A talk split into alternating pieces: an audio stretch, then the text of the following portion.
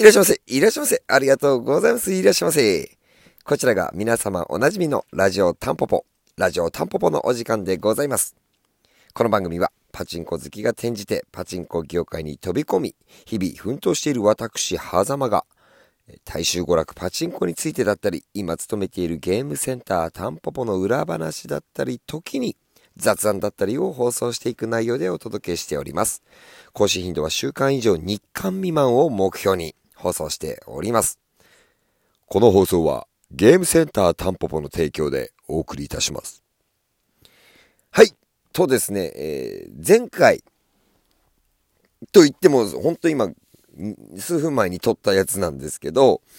えー、守らなければいけないルールとそうでもないルールについてってことでお話ししてたら、えー、時間をオーバーしてしまったので、今回その2って形で今続けて、えー、録音しております。しょうもないですね。やっぱなんとかして12分でまとめろよって思うんですけど。で、えー、前回、えー、前回って本当数分前のことだからそういうふうに思えないんですけど、ごめんなさい。えー、失礼しました。えー、あの台打てなかったよ、どうにかしてって話で最後終わったと思うんですけど、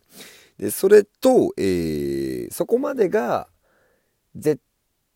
対に守らなくてはいけないルールのお話で例外としてあるのが掲示物で言うと1番目と2番目に書かれている玉箱の上げ下げ玉流しについてです。これはケースバイケースでサポートできることなので絶対にこれを守らなければいけないとは認識していないです僕は。なんでかってちょっとお話ししていきますと、変な話、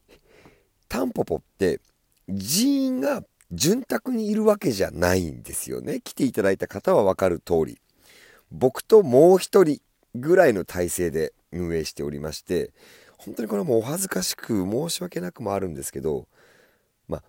玉上げ下げ、玉流しが対応できる体制で運営できてないっていうところなんです。でもじゃあ、えー、全員に対してケースバイケースじゃないって今お伝えしたのはパチンコがわからない方であったりお体が具合が良くない方への配慮としてそれはやっぱりやるべきことだと思うのでケースバイケースとして今お伝えさせていただきました。なので、玉箱の上げ下げができる方が、なんでやってくれないんだって申される場合が稀にあるんですよ。もうそれの理由は、単に人員がいないっていう理由もあるんですけど、まあこのルールとして設けさせていただいてる、やっぱりタンポポは昭和のパチンコ店の再現を目指しているっていうところがあるので、できる方には、やっぱりそれも実際に行ってほしいという気持ちがあるっていうことなんですよ。なんか、ふわっとしてて申し訳ございません、その点。なので、全員に、どなたにも理解していただくことは、やっぱり難しかったりすると思うんですけど、まあ、それを分かった上で、まあ、そういった空間づくりをしていきたいっていうことなんですよね。全員に対して対応できるものではないのでじゃあ書いておこうっていう運びで記載して記載することにしたっていうのがその1番2番のことになります。はい。じゃあここからですね、えー、対局にある絶対に守らなければならないわけでもないルールについてお話ししていきますとこれは例えば当時の攻略法の試しであるとかですね。もちろんこれはどつきを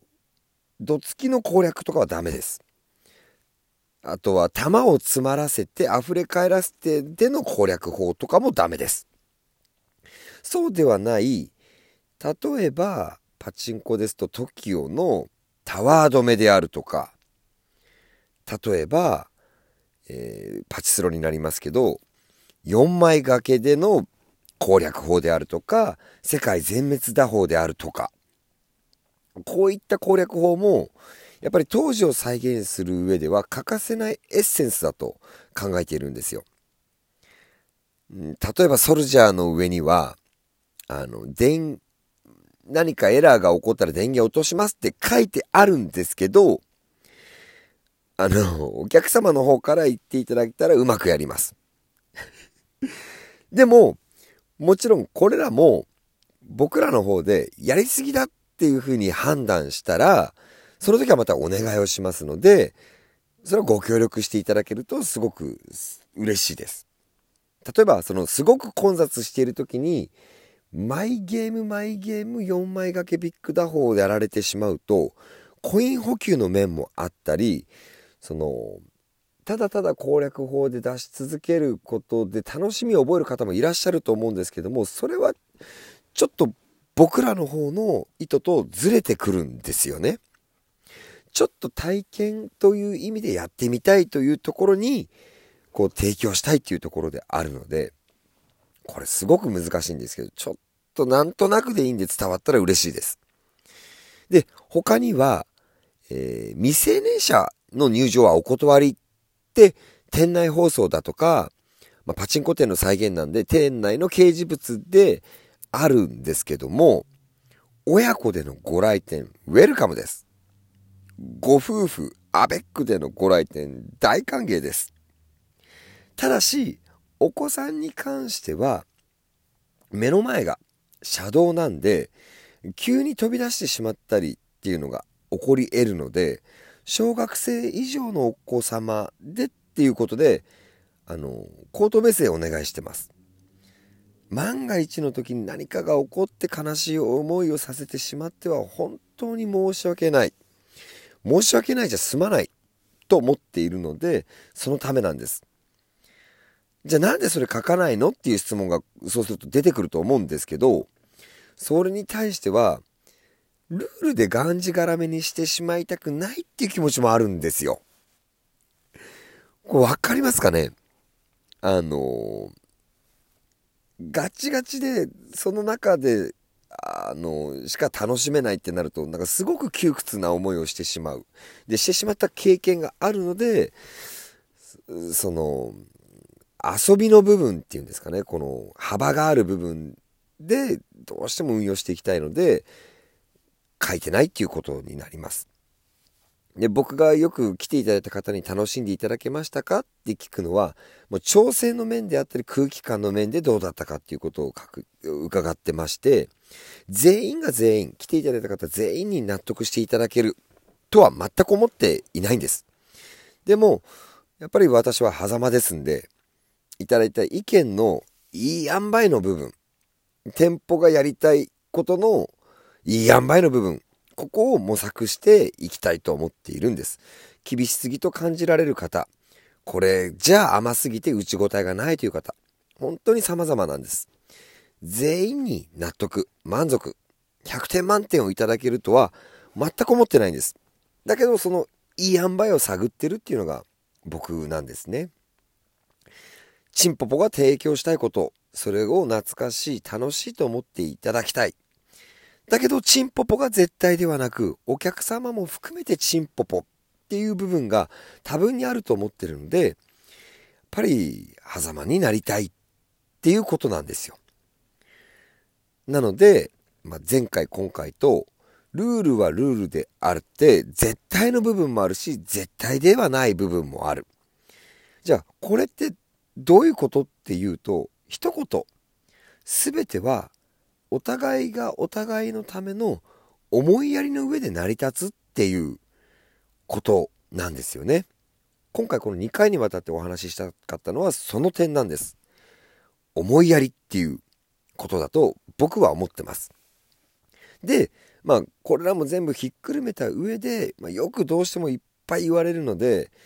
今お伝えしてったことをひっくるめてタンポポでは導入代のリクエストは承っておりません。申し訳ございませんと添えさせていただきます。意見としてお声としては拝聴させていただいております。それはメンバーで共有しています。だけれども、タンポポとしてのリクエストは受っていないこと。このことをご理解いただけると本当に僕は嬉しいです。と、えー、前回、今回とですね、えー、結構私にしては珍しく だと思うんですけど、真面目なお話をさせていただきました。あの、今回話したことが全部がまた伝わるとも思っていないんですけれども、